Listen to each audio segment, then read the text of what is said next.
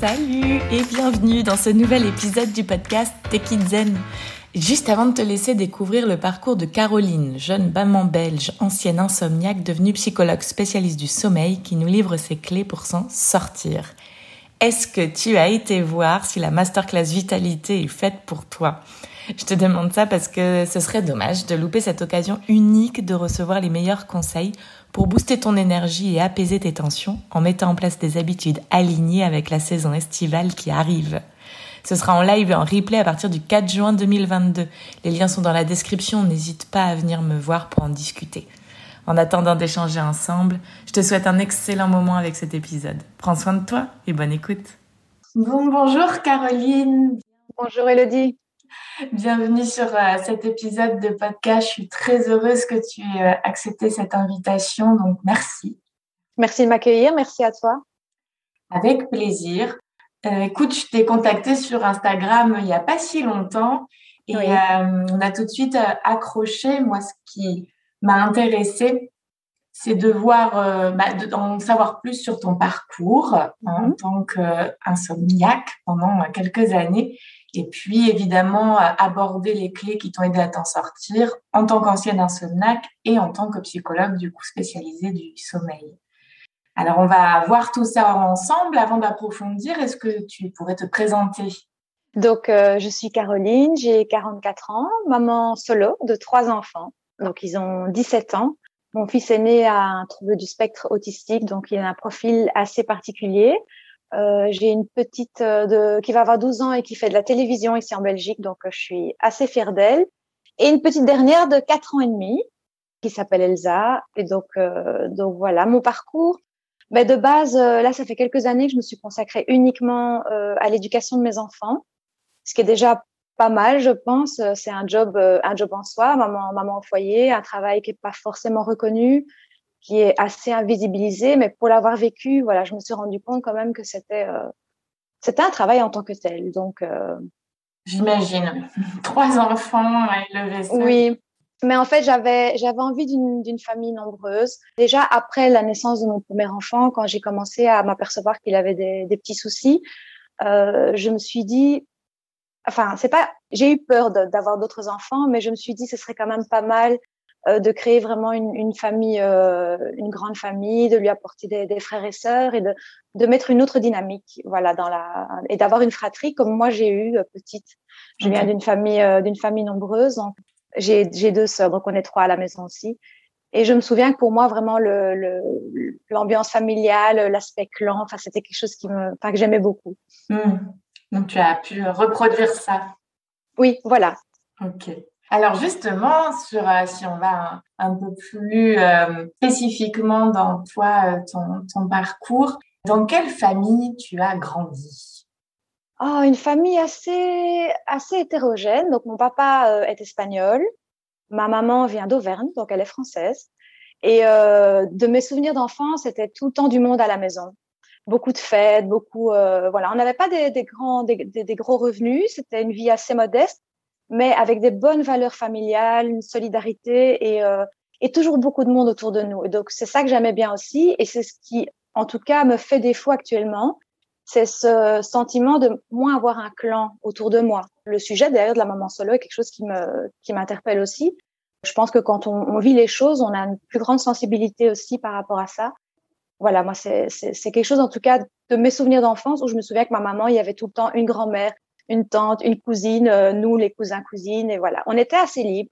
C'était pas, c'était une autre époque, hein, les années 80, donc on était plutôt libre comme enfant. Je partais avec mon vélo toute la journée. Enfin, j'étais, euh, voilà. Ouais, on sent effectivement euh, cet esprit de fête et de liberté qu'il pourrait y avoir. Et très simple, très simple. Voilà, on n'avait pas, il y avait pas de chichi. C'était très simple, mais une bonne, bonne éducation et, et beaucoup d'amour. Mais ce qui était bien aussi, c'est qu'on a été élevés, euh, donc on est trois sœurs. On a été élevés toutes les trois. On n'a pas dû suivre une route bien, bien précise. On a pu développer chacune notre personnalité et on était plutôt, plutôt artisans l'âme. Donc, on chantait, on faisait des pièces de théâtre. Donc, c'était chouette. Quoi.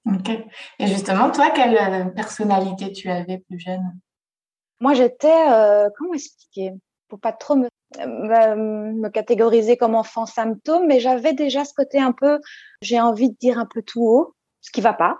Euh, j'ai envie de défendre des causes, des grandes causes, donc c'était les animaux. Euh, la différence, j'étais déjà fort sensible quand je voyais dans la cour de récré un enfant qui était différent. C'était quelque chose qui me touchait. Je, je, le ressentais vraiment dans le fond de moi.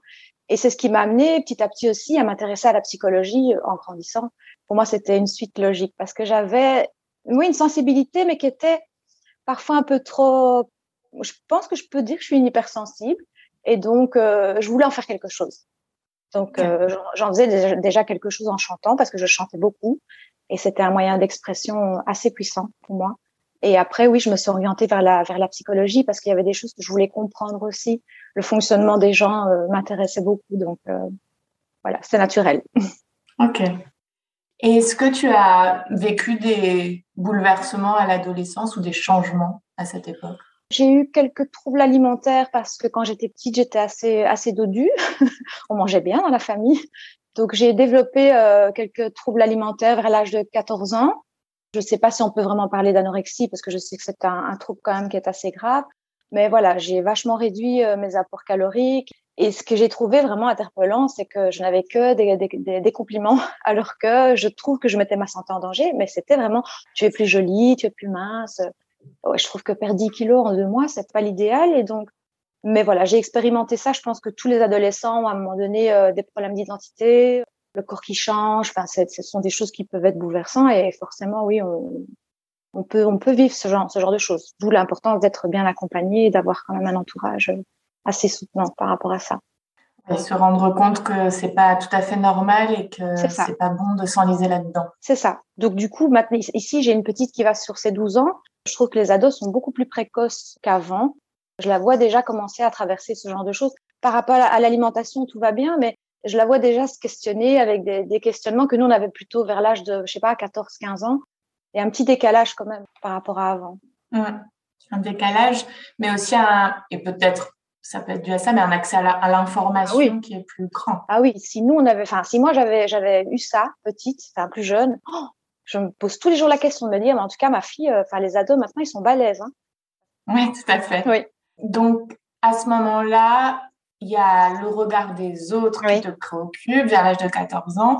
Et hum, tu parles sur ton site internet de hum, perfectionnisme. Est-ce ah, que oui. c'était euh, pas là? Ah, oui. Comment ça se manifestait? Ben, C'est-à-dire que moi, je le voyais comme, euh, je l'ai toujours vanté comme une qualité, bien que ça m'a bouffé la vie.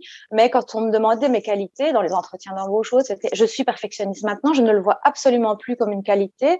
Euh, je trouve que c'est vraiment un, un fardeau. C'est bien hein, d'aller dans le détail et de, de vouloir bien faire les choses, mais ça pourrit quand même pas mal la vie. Donc maintenant, je vise plutôt, j'ai suivi cette astuce que j'ai trouvée sur Internet, que j'ai trouvée géniale, je vise les 80% et plus les 100%. Et je m'enlève pff, une bonne pression euh, en moins. Effectivement. Et à ce moment-là, à quel moment, du coup, s'est manifesté le problème de sommeil?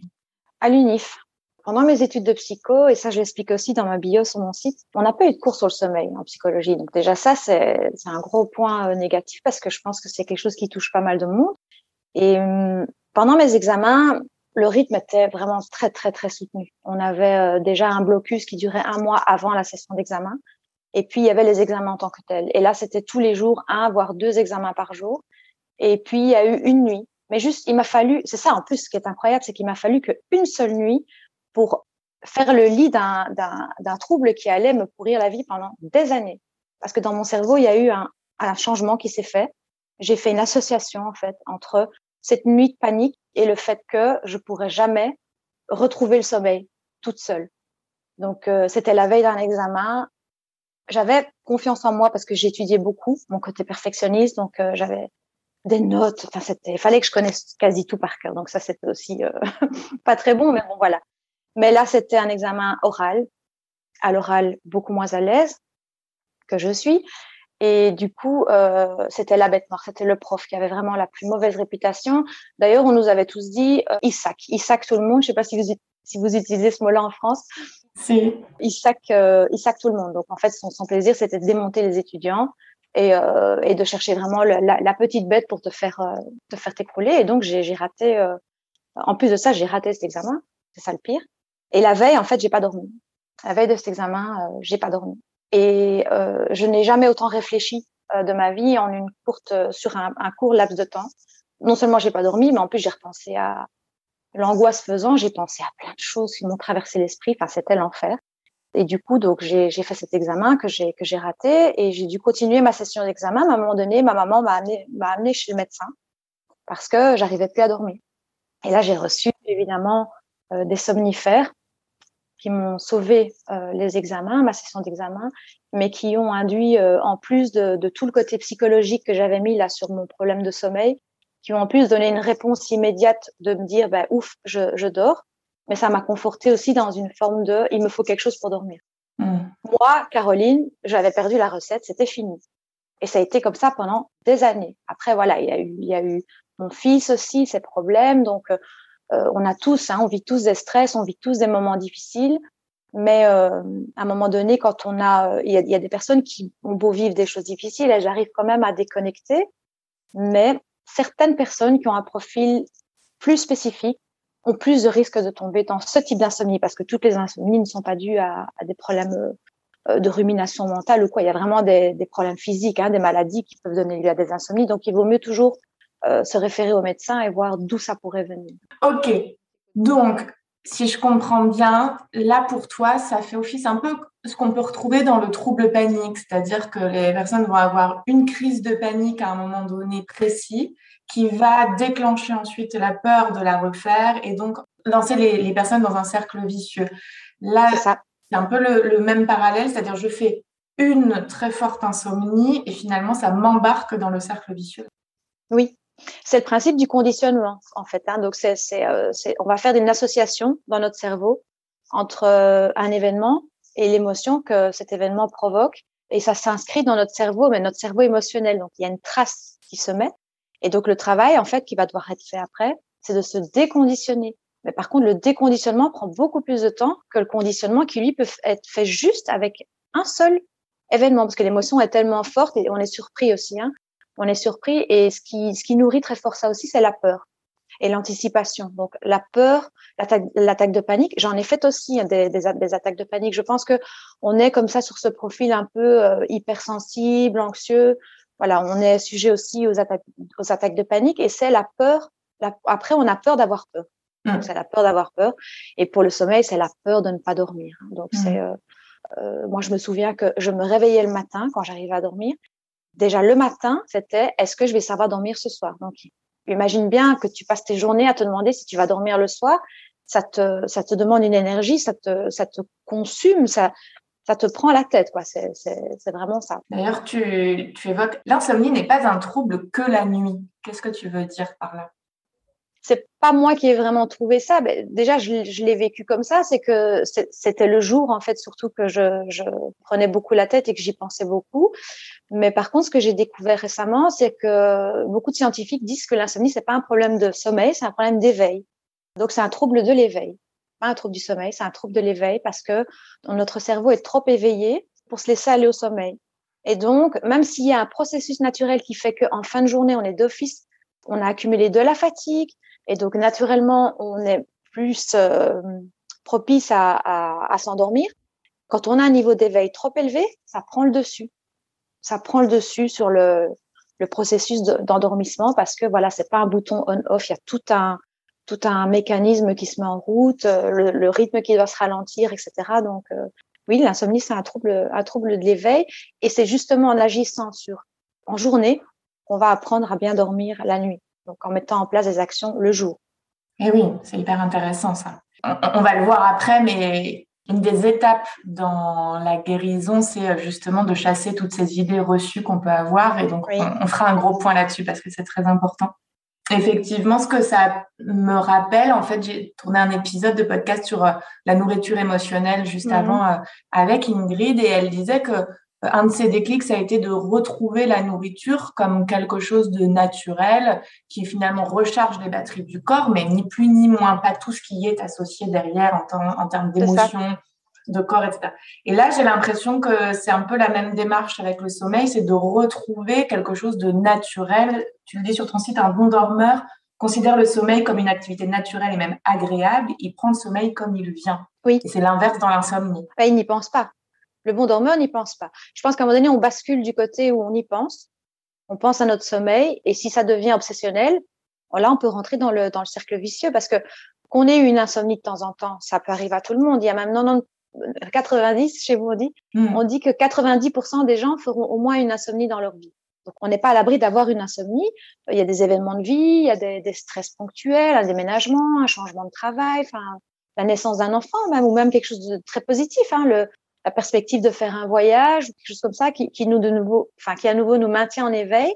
Et donc voilà, c'est, le problème, c'est que si on commence à trop penser, on va entretenir en fait euh, cette euh, cette hmm. insomnie et finalement même si les conditions sont propices à ce qu'on dorme bien qu'on a eu une bonne journée on a une bonne fatigue on va pas s'endormir parce qu'on a peur de de pas dormir et aussi on anticipe aussi beaucoup euh, sur le lendemain hein. oh ça va pas aller au travail j'ai une grosse réunion ça va pas aller enfin on dramatise et, et c'est parti et en plus il n'y a pas pire moment que dans son lit le soir quand il n'y a pas de bruit qui fait noir pour euh, avoir en plus ce genre d'angoisse, ça amplifie, je pense, euh, parce qu'il n'y a pas de, de, stimulation extérieure et on est seul face à nous-mêmes.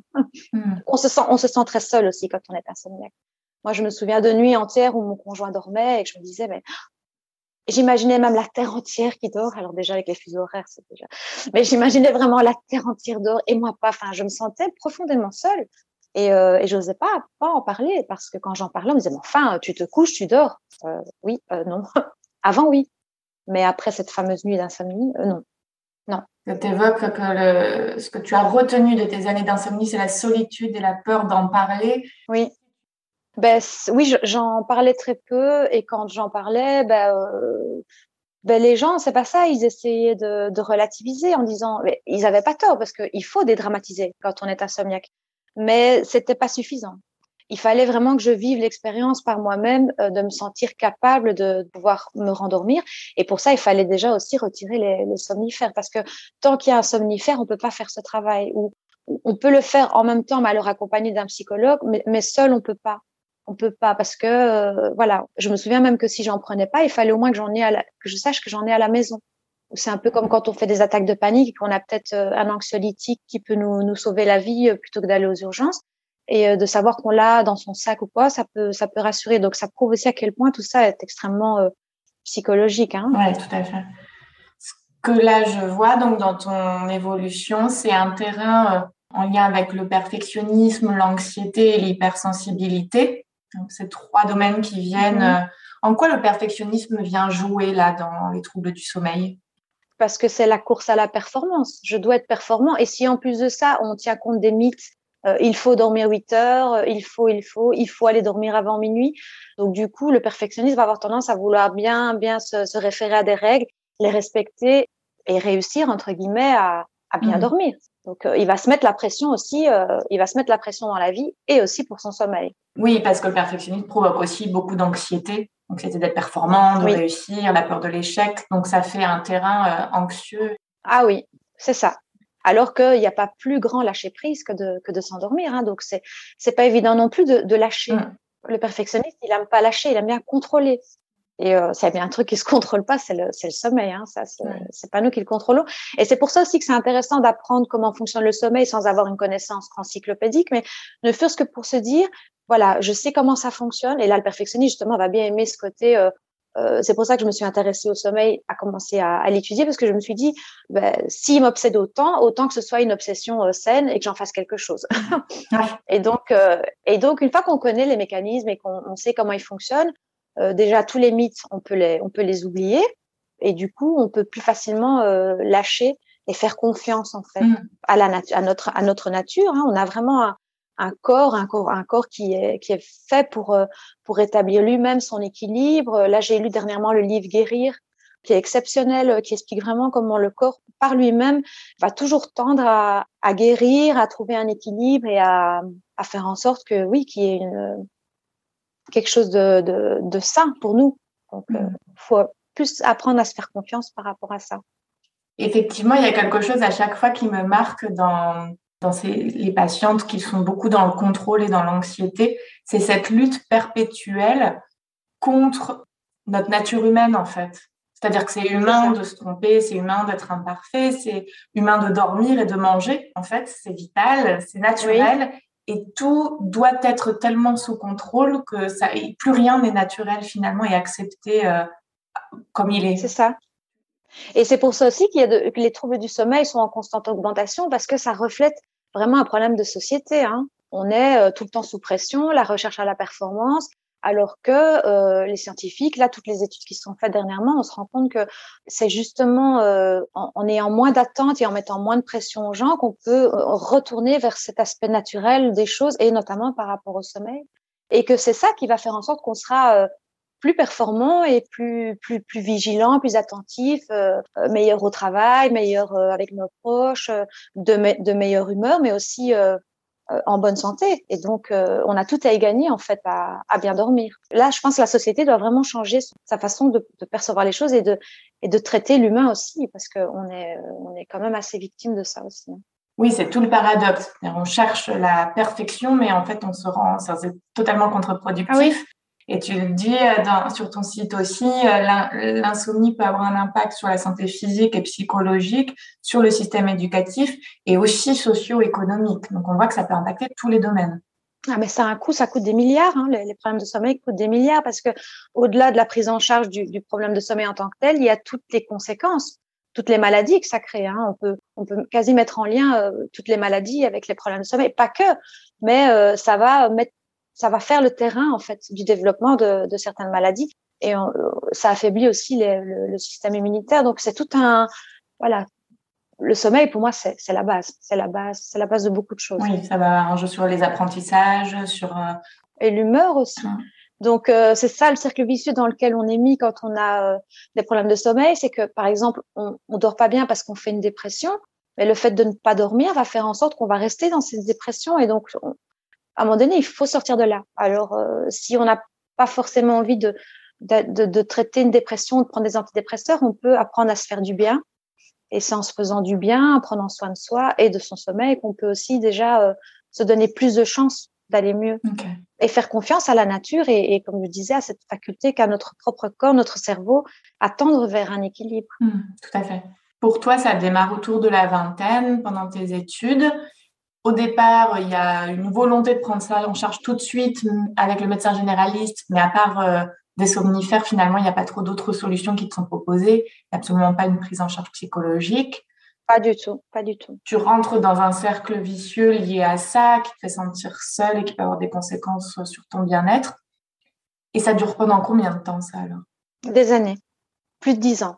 Okay. Plus de dix ans, oui. Parce que bon, après, avec ça, euh, il y a eu la naissance de mes enfants, donc des nuits perturbées aussi avec les enfants.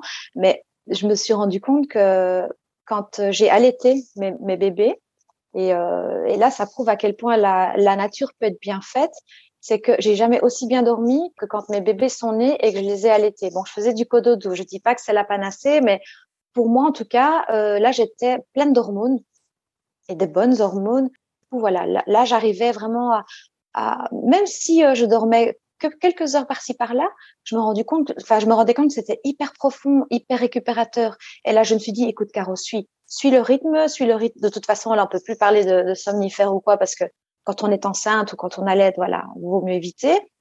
Et dans ces moments-là aussi, j'ai pu euh, entamer un processus déjà de guérison dans des périodes qui sont pas forcément non plus euh, propices euh, pour avoir un bon sommeil. Mais en tout cas, pour moi, ça a servi parce que j'ai suivi vraiment le flux d'hormones et j'ai suivi ce rythme naturel et ça a bien fonctionné. Mais en fait, sans le savoir, c'est un des aspects de la thérapie cognitive et comportementale. Pardon, c'est l'objectif n'est pas d'améliorer forcément le temps de sommeil, mais la qualité de sommeil. C'est ça. Ah oui, oui, c'est ça, c'est ça. On peut, on peut, euh, ça peut arriver d'avoir une nuit de, de, de 4-5 heures de sommeil parce que voilà, il y a, il y a eu euh, des soucis, mais euh, le, le, thérapeute parfois va, va, va, va, constater quand le patient il remplit son petit, parce qu'on utilise un agenda de sommeil, on va parfois euh, faire remarquer au patient, mais regardez là, vous dites que vous avez passé une bonne journée, pourtant vous n'avez dormi que 5 heures, 6 heures. Parce qu'on pense toujours qu'il faut dormir 8 heures, 9 heures. Donc le, le sommeil, il sait très bien, très bien ce qu'il fait et il va tout le temps d'abord axer sur la récupération, euh, sur les fonctions vitales, sur les choses qui sont primordiales. Et donc les premières heures de sommeil vont être, vont être riches en, en, en sommeil qu'on appelle profond. Et c'est pas pour rien parce que au cas où après, voilà, on est réveillé ou il y a quelque chose, on a récupéré et le sommeil a fait déjà le plus gros de son travail. Mm. Et donc, du coup, oui, c'est vrai que peu d'heures, peu d'heures peuvent être déjà optimales. Pas beaucoup dormir, mais de manière optimale. Et parfois, on peut dormir 9-10 heures et on va se réveiller complètement fatigué. Ça change, ça change rien. Mm, tout à fait. Et alors, tout au long de ces dix ans. Pour toi, tu dis que c'est une rupture qui t'a apporté le déclic. Oui. C'est-à-dire? Oui, ça m'a ça m'a apporté le déclic dans le sens où euh, j'ai remis en question euh, bah, toute ma vie. Parce que bon quand on quand on se fait quitter c'est jamais facile. Et donc on se pose beaucoup de questions euh, sur soi. Qu'est-ce que j'ai fait de mal? Qu'est-ce qui n'a pas été? Et j'ai mis tout sur le tapis. Ma personnalité mon fonctionnement donc c'était extrêmement thérapeutique pour moi. Et je me suis j'ai commencé à, à, ben, me former aussi euh, donc j'ai fait un travail personnel, mais j'ai aussi euh, beaucoup, beaucoup, beaucoup étudié, beaucoup lu, beaucoup appris, et j'ai commencé à me, à me mettre dans le sommeil euh, à, à fond, mais en mode voilà, si déjà j'ai été insomniaque, donc je pense que ça pourrait, ça pourrait faire sens d'aider peut-être les autres en l'ayant été moi-même, mais tout thérapeute ne doit pas forcément avoir vécu les mêmes choses que leurs patients. Mais en tout cas, pour moi, ça faisait sens. Et de me dire tout ce que j'apprends sur le sommeil, mais c'est tellement important. Donc, j'ai envie de transmettre ce, savoir-là au-delà de l'aspect vraiment, parce que j'ai un projet aussi par rapport à plus me cibler sur euh, une forme d'école du sommeil ou quelque chose voilà de, plus ludique, même pourquoi pas pour les enfants, parce que la base c'est déjà d'apprendre en fait, apprendre comment fonctionne le sommeil, déconstruire un peu les mythes qui l'entourent pour pouvoir euh, euh, avoir plus d'outils en main pour pouvoir s'en sortir.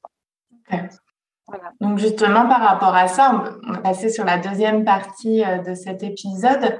Tu le disais, on sait qu'une personne sur trois souffre de troubles du sommeil et une personne sur cinq d'insomnie chronique. Donc déjà, comment savoir si on a des problèmes de, sommeil et euh, bah, dans quelle catégorie on se situe? Euh, l'insomnie, bon déjà, comme je disais tout à l'heure, 90% des gens peuvent faire au moins une insomnie dans, le, dans, dans leur vie. Donc l'insomnie, euh, il y a des insomnies qui sont euh, ponctuelles, on les appelle même d'ajustement, c'est-à-dire que c'est notre corps qui s'ajuste à, un stress ponctuel ou à un événement euh, difficile, hein, comme une perte, bah, une rupture, un, ou, un événement positif aussi qui peut nous maintenir en éveil. Mais à partir du moment où l'insomnie s'installe et qu'elle arrive au moins D'après le DSM-5, donc c'est le manuel des statistiques des troubles mentaux, parce qu'on classe l'insomnie dans un trouble mental, c'est quand elle arrive trois fois par semaine depuis au moins trois mois. Là, on peut vraiment parler d'insomnie et alors on l'appelle chronique, c'est-à-dire qu'elle est, elle est installée. Voilà. Mais sinon, euh, l'insomnie, euh, l'insomnie occasionnelle, oui, ça peut arriver à tout le monde, mais c'est l'attitude qu'on va avoir par rapport à, à l'insomnie mm. qui va ou non euh, faire en sorte qu'elle s'installe. Ouais. Et quand elle, et s'installe, euh, elle peut vraiment bien s'installer. Hein, et c'est difficile d'en sortir, en tout cas seule. Ok. Donc on a les troubles du sommeil ponctuels que tout le monde ou quasi peut rencontrer, qui ne sont pas un souci. Ensuite, on a les troubles du sommeil. Je dirais que là, l'impact va être, est-ce que justement ça a un impact sur ma vie sociale, ma vie professionnelle, euh, sinon, bah, peut-être que euh, j'arrive à vivre avec et que ça me pose pas de soucis aussi et que ça reste aussi ponctuel. Par contre, quand ça s'installe, que c'est répétitif, au-delà de trois mois et, euh, qu'on en souffre, et qu'on en, souffre, voilà, que ça a un impact sur notre vie en, général, là, il faut plus hésiter, il faut se faire accompagner. C'est ça. Et, et aujourd'hui, la chance qu'on a, c'est qu'il y a de plus en plus de spécialistes du sommeil. Et euh, je ne sais pas si c'est un, un, hasard ou pas, mais depuis que je m'y intéresse, je sais pas si c'est un biais, un biais de pensée, mais depuis que je m'y intéresse, j'ai l'impression que ça commence vraiment à se développer. Et c'est pas plus mal parce que parce que avant, trouver vraiment un, un psychologue spécialiste du sommeil, c'était extrêmement rare. Mmh. Donc, euh, donc voilà, ça commence à, prendre de l'ampleur et c'est pas plus mal parce que il faut que les gens sortent, sortent de, leur isolement et puis il y a rien de honteux en fait à être insomniaque. C'est vrai que parfois on a honte. On se dit mais pourquoi? Moi je dors pas bien et les autres oui ou et si ça tombe, ben, notre collègue ou notre voisin il souffre aussi peut-être d'insomnie et voilà, je pense qu'il faut il faut pas hésiter à en parler. D'accord. Tu dis pour pour toi le premier pas vers la guérison c'est l'acceptation. Et euh, dans ce cas, tu compares la, la bataille contre l'insomnie à des sables mouvants. Plus on lutte, plus on s'enfonce dans un cercle vicieux. Qu'est-ce que tu veux dire par là? C'est-à-dire qu'on va, on va lutter contre l'insomnie, mais sans, sans, sans chercher à comprendre ce qu'elle veut nous dire. Et donc, on va, sans s'en rendre compte, parce que c'est pas de notre faute, on va, euh, comme on en parlait tout à l'heure, par toutes sortes de, de pensées, d'angoisses, on va euh, renforcer le trouble. Alors que euh, logiquement, ce qu'il faudrait, c'est se dire, mais l'insomnie, elle, elle me dit quelque chose. Déjà, euh, elle me dit peut-être que j'ai un problème physique. Euh, admettons qu'on fasse des apnées ou qu'on ait un problème au cœur ou du diabète, ça va se refléter dans le sommeil et on peut avoir des insomnies. Donc déjà, rien que par rapport à ça, c'est super important de pouvoir écouter son insomnie. Et au-delà de ça, elle va aussi nous dire qu'il y a quelque chose qu'il faut régler. Donc si on n'a pas de problème médical, elle va nous dire qu'il y a quelque chose qu'il faut régler dans notre vie. Et donc il faut il faut l'écouter et il faut l'accepter. C'est pour ça aussi que je dis que c'est pas une ennemie, l'insomnie. Je vais pas dire non plus que c'est une amie parce que quand on la vit, c'est pas c'est pas cool, mais euh, c'est un message, c'est un indicateur qu'il y a un déséquilibre quelque part dans notre corps ou dans notre tête. Et dans la plus de la moitié des cas, c'est parce qu'on on subit un stress chronique ou qu'on a des troubles anxieux ou peut-être même une dépression. Donc, euh, mm. faut pas passer à côté de ça. L'insomnie, c'est la partie visible de l'iceberg. Hein. En mm. dessous, il faut aller chercher. Euh, c'est pour ça aussi qu'il faut pas hésiter à en parler parce que ça peut elle peut coexister avec d'autres troubles euh, et il faudra évidemment traiter alors en parallèle euh, hmm. plusieurs choses à la fois. C'est un fameux travail, hein, comme je disais tout à l'heure par rapport à ma rupture. Là, il y a pas mal de choses après qu'il faut déballer et, il faut travailler sur, sur plein de choses. C'est aussi un travail personnel hein, de, de, de, sortir de l'insomnie. Hmm. C'est un travail sur soi aussi, surtout. ouais. Pour moi, il y a deux aspects, c'est-à-dire la connaissance de soi et la connaissance et les outils liés au sommeil. Tout à fait, tout à fait. Et euh, la connaissance de soi, elle va permettre euh, peut-être de comprendre ce qui se cache derrière. Je pensais à, une patiente où, euh, en faisant ce travail-là, on a associé, elle avait déjà des troubles du sommeil, mais ça s'est aggravé à un moment donné. En fait, ça s'est aggravé au moment du décès d'un de ses proches. Elle n'avait pas du tout fait le lien à ce moment-là avec ça. Et quand on a commencé à détricoter les choses, ça s'est éclairé pour elle les émotions ont pu sortir et déjà ça a libéré un aspect très important euh, de sa problématique. Et puis ensuite, tout l'impact que peut avoir le fait de garder ses émotions pour soi dans sa vie au quotidien. Et donc de débloquer ça plus ses connaissances sur le sommeil, en finalement très peu de temps, les choses se sont drôlement améliorées. Oui, oui. Ça peut aller vite hein, quand on est à l'écoute de soi et qu'on est prêt à, faire ce travail et qu'on fait des liens aussi, comme tu dis, euh, faire des liens entre différents aspects de sa vie. Et, et, à ce moment-là, je pense qu'on peut vite et bien, et bien évoluer quand on est bien accompagné surtout. Et être au plus près de ses besoins, là tu utilises toi le test du chronotype, c'est ça euh? Oui, oui, c'est un, un, vieux test, hein, il date des années 70, mais euh, il est toujours utilisé par les, les, spécialistes du sommeil parce que on peut pas bien dormir si on ne sait pas déjà quel dormeur on est voilà, quel dormeur on est, est-ce qu'on a des, un gros besoin de sommeil? Parce qu'il y a des gens aussi parfois qui, qui se butent comme ça à vouloir à tout prix dormir 8-9 euh, heures alors qu'ils ont peut-être besoin que de 5-6 heures. C'est rare. Mais il y a des petits dormeurs comme ça. Eux ne sont pas insomniaques. Hein. Ils, dorment peu, ils récupèrent le week-end. Et puis il y a aussi les, le, profil du, du, matin ou du, ou du soir.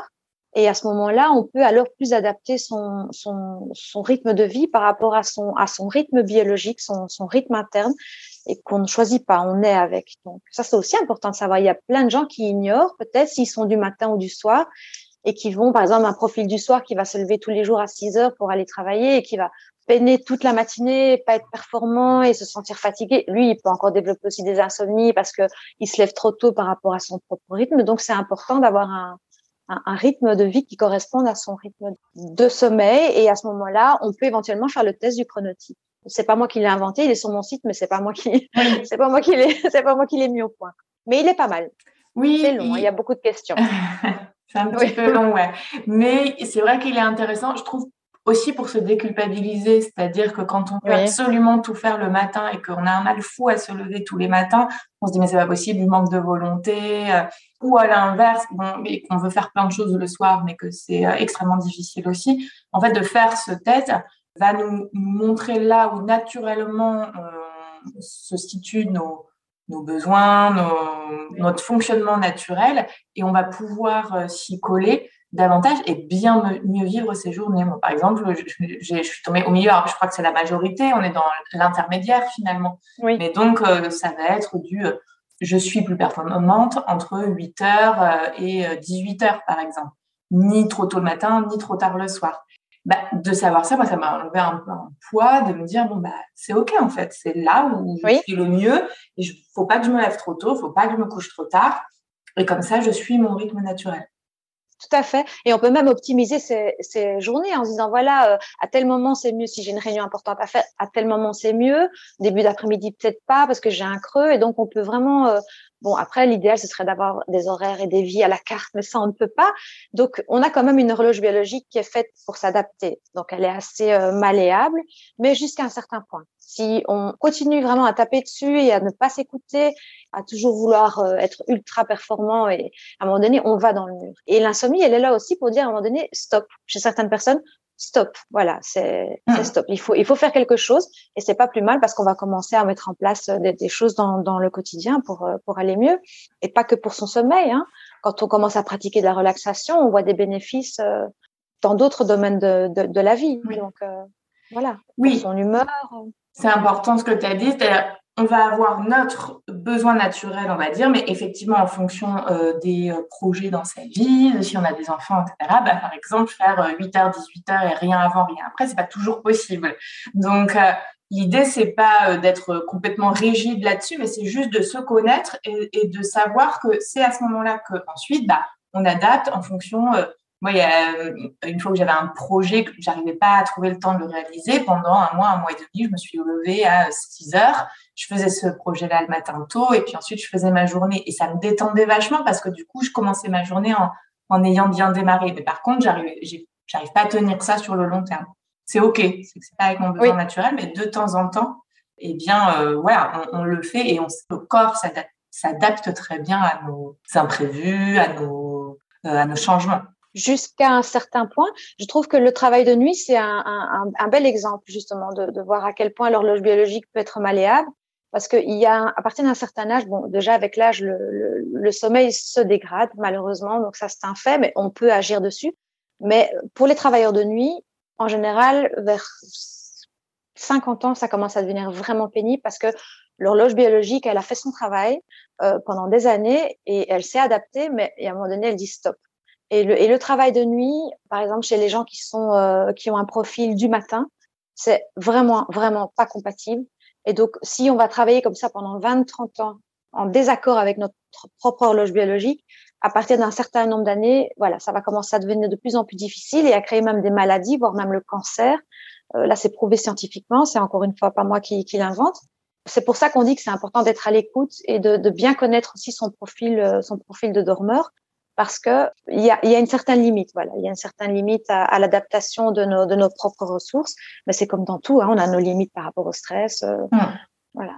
Tout est une question d'équilibre. C'est ça. Le stress est aussi nécessaire, ça peut être bénéfique, mais à une, un juste équilibre. Ça doit motiver et pas freiner. C'est ça. Ok. Alors justement, la point très important, j'aimerais euh, qu'on passe en revue quelques idées reçues liées au sommeil parce que c'est extrêmement important d'avoir une meilleure connaissance là-dessus. Ce que je te propose, c'est que je, je t'en dise et tu nous dis en quoi elles sont fausses ou parfois elles sont pas complètement fausses mais à préciser. D'accord. Alors, donc justement, pour dormir, il faut 8 heures de sommeil. Mm. Euh, non, il faut pas 8 heures. En moyenne, il faut, en moyenne, il faut 7 à 8 heures. Donc ça, c'est vraiment la moyenne. Mais autour de la moyenne, il y a autant de tailles de sommeil que de, que de personnes euh, sur cette terre. Euh, les, très les, les, petits dormeurs, vraiment 5-6 heures, sont très rares. Hein. C'est 1% de la population. À côté de ça, il y a plein de gens qui dorment 5-6 heures et qui sont en déficit chronique de sommeil avec toutes les conséquences que ça peut avoir. Et puis, il y en a d'autres, ils ont besoin de 9 à 10 heures. Je trouve que pour bien, euh, je donne souvent comme idée, pour ça, connaître son besoin de sommeil, faut profiter d'un temps euh, hors contrainte de travail, donc euh, en vacances, par exemple, où là, on peut vraiment faire une moyenne sur, euh, sur une semaine, une moyenne par rapport aux nuits, calculer son temps de sommeil. En général, ça représente assez bien le temps de sommeil dont on a besoin. Ok. Voilà. Très bien. Le sommeil avant minuit compte double. Ah, ça, c'est un vieux dicton euh, qui, a la, qui a la dent dure. Il n'est pas faux, parce qu'il veut dire que c'est le, le, le, début de sommeil qui compte double. Et donc, effectivement, qu'on aille se coucher à, à 22 heures ou à 2 heures du matin, c'est le début de sommeil qui compte le plus. Ça peut rassurer aussi les insomniaques, parce que il y en a souvent qui se réveillent vers 2-3 heures du matin. Ça, j'entends souvent. Je me réveille à 3 heures du matin. Mais en fait, c'est parce qu'on a fait le premier sommeil, le plus riche, le plus profond, le plus récupérateur. Et il faut savoir aussi que après ce sommeil-là, avant, quand il n'y avait pas la lumière artificielle, les gens, justement, se réveillaient parce que c'était naturel de se réveiller à ce moment-là. Ils vaquaient à leurs occupations et ils allaient se recoucher. Et donc, euh, c'est le premier sommeil, pas le sommeil avant minuit, mais les premières heures qui comptent plutôt double, mmh. si je puis dire. Et on touche une pensée importante, c'est que tu l'avais évoqué dans l'insomnie. Un des points importants, c'est l'anticipation qu'on va faire sur ensuite. Je me lève à 3 heures et ensuite on va défiler en disant mais demain je vais être euh, complètement HS, ça va être horrible. Alors euh, effectivement, quand on est insomniaque et que des semaines, des semaines, ça peut avoir des répercussions. Mais quand ça reste plus ou moins ponctuel, en fait, on se rend compte que finalement, dans la journée, on arrive à fonctionner. On va avoir des gros coups de barre, comme ça, mais on est souvent plutôt surpris de dire, bah, tiens, je pensais que je serais crevée, et puis finalement, j'ai réussi à faire ma journée euh, plutôt correctement. Tout à fait. Oui, oui, mais justement, par rapport à ce premier sommeil, s'il s'est bien déroulé, on a déjà récupéré à ce mm. moment-là. Donc, la récupération, quelque part, est faite. Après, c'est du bonus c'est du sommeil euh, de rêve qui est tout, tout aussi important, mais voilà, la, la, la nature a fait que c'était après. Donc, euh, c'est du bonus, c'est du sommeil paradoxal, c'est du sommeil lent, sommeil léger, et donc du coup, c'est ça qui va faire la différence entre des longues ou des courtes nuits. Oui, donc en fait, la première partie de nuit est beaucoup plus importante parce qu'elle contient davantage de, de sommeil profond. Et donc, d'où euh, le dicton, le sommeil avant minuit compte. C'est plutôt le premier sommeil qui compte. Oui, parce que peu importe qu'il soit avant minuit ou après. C'est ça. Très bien. ça. Si je n'ai pas assez dormi en semaine, je peux rattraper mes heures de sommeil le week-end? Euh, oui, mais avec une certaine limite aussi. Parce que déjà, le sommeil qui est perdu pendant la semaine, ben, il est perdu. Le sommeil perdu, c'est du sommeil perdu. Mais par rapport à sa fatigue générale, on peut quand même tenter de compenser un peu le week-end. Mais du coup, on va être tenté alors de parfois de faire des longues grasses matinées qui vont nous décaler. On va avoir ce qu'on appelle un jet lag social. Donc, c'est comme un jet, un jet lag qu'on a euh, en voyageant, sauf que c'est juste en restant chez nous. Parce que on va être décalé par rapport à notre rythme habituel. Ouais. Et c'est là où c'est compliqué parce qu'on se décale. Vu qu'on a beaucoup dormi pendant le week-end, on n'arrive plus à dormir tôt la semaine. Donc, on retombe dans le cercle vicieux de l'insomnie toute la semaine. Et ensuite, on rattrape et là, on n'arrive pas à se réguler. Donc, effectivement, une des étapes de la thérapie va être, bah, je dors plutôt à heure fixe toute la semaine, même le week-end. Comme ça, je me régule. Bon, avec une certaine souplesse aussi, parce qu'il faut quand même laisser encore le plaisir de la vie, euh, de pouvoir encore aller à une petite sortie. Mais bon, les, les, quand on est en début de thérapie, on va peut-être éviter euh, la grosse soirée et aller se coucher à 4 heures du matin, etc. Encore une fois, voilà, il y a des gens qui peuvent faire ce qu'ils veulent avec leur sommeil et d'autres plus sensibles où ça va, ça va moins bien fonctionner. Et donc, on doit, au début, en tout cas du moins, instaurer quand même une certaine euh, régularité, mais ne pas être trop rigide non plus parce que euh, justement, les personnes qui peuvent avoir tendance à vouloir tout contrôler, etc., il faut pas non plus qu'elles soient euh, trop sévères envers elles-mêmes si, euh, si, si, elles, elles sont pas très très régulières, mais il vaut mieux, il vaut mieux être le plus régulier possible parce que notre horloge biologique, elle aime bien la régularité et, elle intègre ses horaires et donc ça va même euh, renforcer le sommeil. Il va être meilleur, plus profond parce qu'on on respecte cette, cette rythmicité interne. Donc c'est super important. Et puis c'est surtout aussi de se dire que après, peu importe ce qui peut arriver dans le futur, on, aura euh, appris toutes ces choses et qu'on va qu'on va qu'on va garder et qu'on va pouvoir transposer euh, même dans d'autres aspects de notre vie. Donc, c'est super important. C'est une sorte de d'éducation, en fait, la, TCC. Hein. C'est une éducation euh, au sommeil, euh, éducation à, à, à avoir une, une, bonne hygiène de vie. Mais tout ça est très positif aussi pour tout le, pour tout le reste, je trouve. Donc, euh, donc c'est top, quoi. Oui, c'est une vraie exploration de soi. C'est ça. Donc, là, ça revient un petit peu à ce qu'on a dit. Si je suis fatiguée, je dois aller me coucher plus tôt. Pas forcément. Euh, non, parce que ce qu'il y a, c'est que euh, déjà, on on peut pas se dire euh, je vais aller dormir à je sais pas 21h30, 22h parce que si le sommeil ne veut pas venir, il vient pas. En plus, euh, les profils du soir qui vont vouloir peut-être rattraper une sortie ou quelque chose comme ça, qui vont vouloir aller se coucher plus tôt, ben, si on a un profil du soir, on ne s'endormira pas et ça risque de provoquer une insomnie. Donc, il vaut mieux pas. si on est fatigué, on garde la même heure de coucher et notre corps toute façon, c'est toujours bien comment il doit s'adapter et ce qu'il doit faire. Euh, hmm. Si ça vient pas, ben, on se relève, on fait une activité très douce, euh, on évite les écrans ou alors un, documentaire euh, ennuyeux, souvent je dis à mes patients, quelque chose qui nous ennuie, de la lecture, de la relaxation. Voilà, on reste sur des lumières tamisées. Et ça m'amène à une question très importante, c'est est-ce qu'il y a une différence entre somnolence et fatigue? Ah oui, tout à fait, justement, parce qu'on n'écoute plus trop les signaux d'endormissement, on est plus, on, va euh, être moins à l'écoute de cette somnolence naturelle, qui est un état vraiment euh, entre la veille et le sommeil. Donc c'est à peine perceptible, mais on pique, c'est un moment où on pique euh, comme ça du nez, ce qui peut être très dangereux quand on conduit des machines ou quand on, et quand on est au volant. Et donc la somnolence, c'est un état naturel entre la, entre la veille et le sommeil. Et euh, c'est quand ces signaux-là apparaissent le soir que à ce moment-là, il faut aller se coucher parce que c'est euh, le, le, le, processus naturel du sommeil qui se met qui se met en route et qui envoie toutes sortes de signaux, mais qu'on n'a plus tendance à, à, à écouter parce qu'on est occupé en fait. On est occupé à faire des activités qui nous maintiennent en éveil. On est sur des écrans ou euh, oui, on lit peut-être un livre, mais c'est quelque chose, euh, c'est un thriller, c'est quelque chose qui nous maintient en haleine. Et donc, du coup, voilà, il faut, faut aussi laisser place aux signaux de sommeil, cette fameuse somnolence qui arrive et qui est pas de la fatigue. La fatigue, c'est plutôt, on a fait un sport, euh, on a eu notre journée de travail, voilà, on est, on, se sent, on sent qu'on est fatigué, mais on n'a pas forcément besoin de dormir. On peut juste euh, récupérer, s'allonger un petit peu. Par contre, quand on est somnolent, ça veut dire vraiment que le sommeil arrive. Donc c'est pas du tout la même chose. Et là, il vaut mieux aller se coucher à ce moment-là on confond souvent les deux. Hein. Mais oui, c'est une différence importante parce qu'effectivement, la fatigue, en plus, elle va pouvoir avoir euh, différentes causes. On peut la, comment dire, l'améliorer de différentes manières. C'est-à-dire qu'on peut avoir une fatigue parce qu'on a effectivement été très actif toute la journée donc, on a besoin de poser son corps et de, ralentir, de, se reposer, de récupérer, mais sans forcément dormir, mais faire une pause. À l'inverse, on peut aussi se sentir fatigué parce qu'on n'a rien fait de la journée. Moins on en fait, plus on se sent fatigué, plus on a la flemme. Et là, au contraire, on va améliorer sa, son état de fatigue en sortant, en étant dans l'action, en, en allant prendre l'air. Donc, au niveau de la fatigue, elle peut être due à différentes choses et améliorée de différentes manières. En revanche, mm-hmm. donc là, on ne conseille pas forcément d'aller au lit. En revanche, c'est quand il y a la somnolence et être à l'écoute de ça qu'il faut y aller. C'est ça. Et surtout, si on est somnolent en journée alors qu'on est censé avoir dormi comme il faut, là, il faut aussi euh, consulter parce que ça peut être un signe d'hypersomnie, qui est une maladie qui n'est pas encore très bien diagnostiquée pour le moment, mais quand même, il faut, euh, qui commence à prendre de l'ampleur aussi. Là, il y a d'ailleurs aussi des outils qui testent la somnolence que les psychologues utilisent.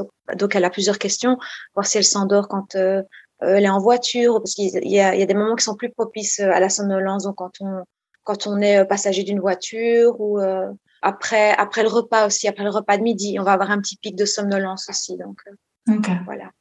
Et pour finir, oui, je voulais revenir sur le, le fait, on entend que, parfois qu'il est interdit de faire du sport le soir après 17 heures. Euh, ça, tu relativises sur ton site cette information? Ben oui, parce que bon, le sport, il n'y a rien à faire. Le sport, c'est la vie. de, moi, depuis que j'en fais aussi, ça va. Je me sens beaucoup mieux.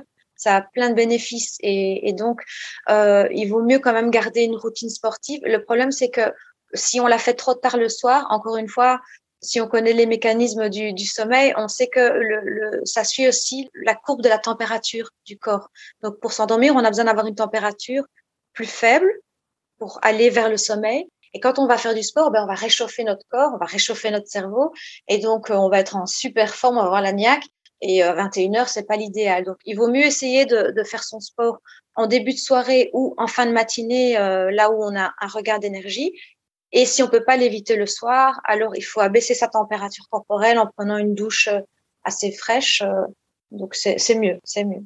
Là, oui, il y a quelque chose d'important. Ça va être l'agencement de sa chambre le côté jour, nuit, la lumière et la température de la chambre qui vont être aussi des aspects à étudier. C'est ça.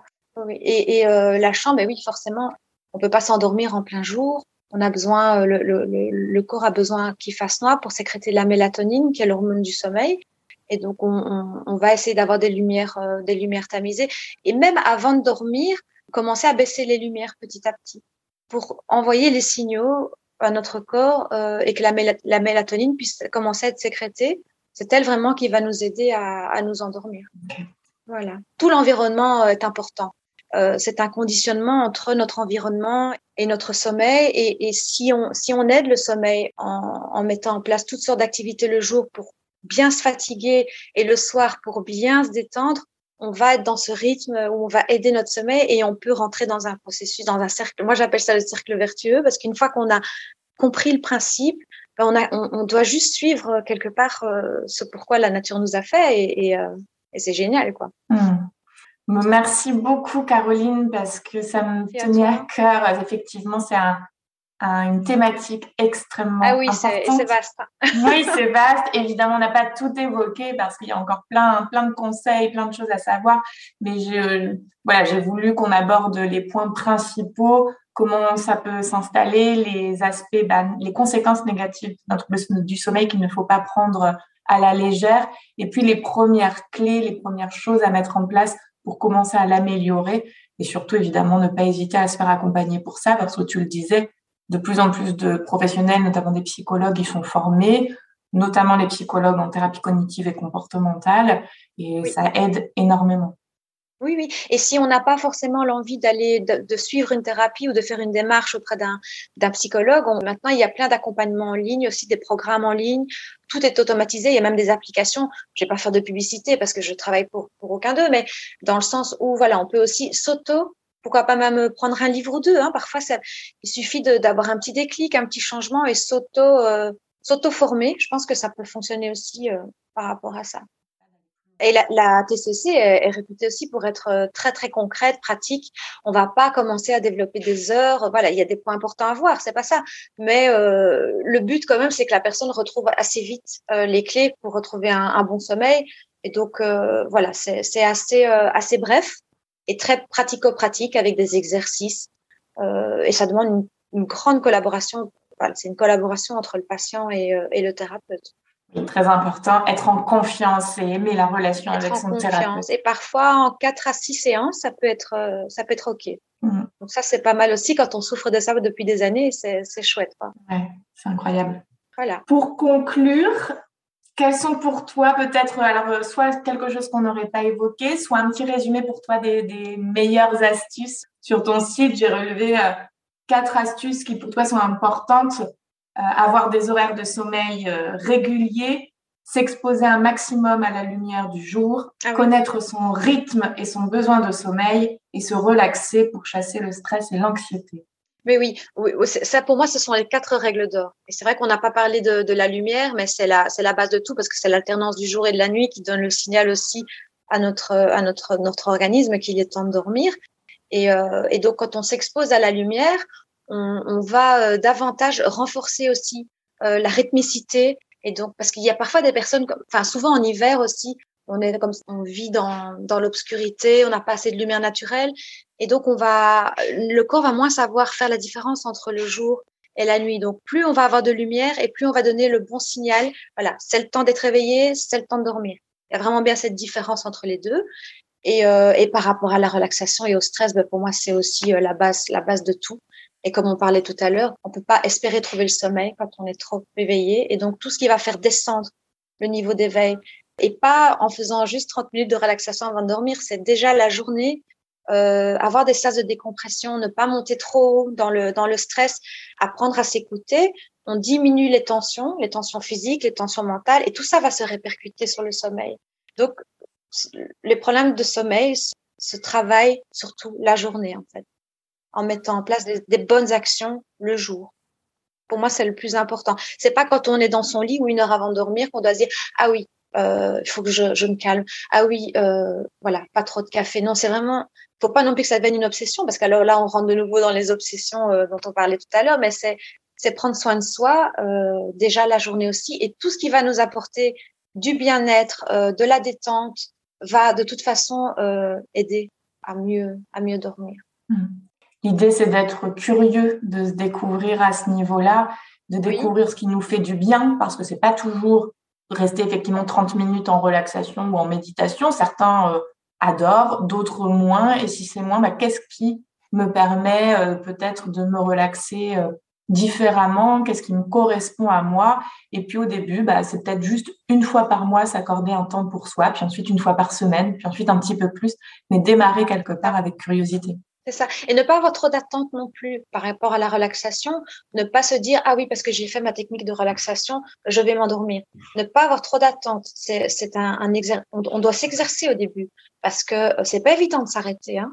s'arrêter vraiment, c'est vraiment pas facile. Donc, ça demande euh, au départ de s'exercer, de faire des essais-erreurs. Moi, je préfère le yoga. Moi, c'est plutôt la méditation. Moi, c'est la pleine conscience. Moi, c'est me balader dans la nature. Euh, d'autres personnes, ça va être visualiser des choses positives. On doit d'abord trouver ce qui nous plaît. Voilà. Faut pas se, se, forcer à vouloir à tout prix faire une technique euh, qui est en vogue. Voilà, c'est petit. Le petit mobile La petite musique derrière. Oui, voilà. Qui nous note la fin de ce podcast. Écoute, euh, merci pour toutes ces informations extrêmement précieuses. Où est-ce que les personnes peuvent te retrouver sur Instagram essentiellement? Oui, mieux dormir Caroline. Et là, donc, euh, je suis en passe de, de changer de, de, nom parce que je crée mon, mon petit bébé. Là, je pense qu'après euh, après deux ans, il est temps. donc, je crée mon petit bébé, mais ça reste encore encore secret. Mais pour le moment, c'est mieux dormir Caroline sur Instagram. Voilà. Et là, je, je, donne plein d'astuces, euh, tout à fait euh, gracieusement et avec grand plaisir pour aider les gens à mieux dormir. Génial.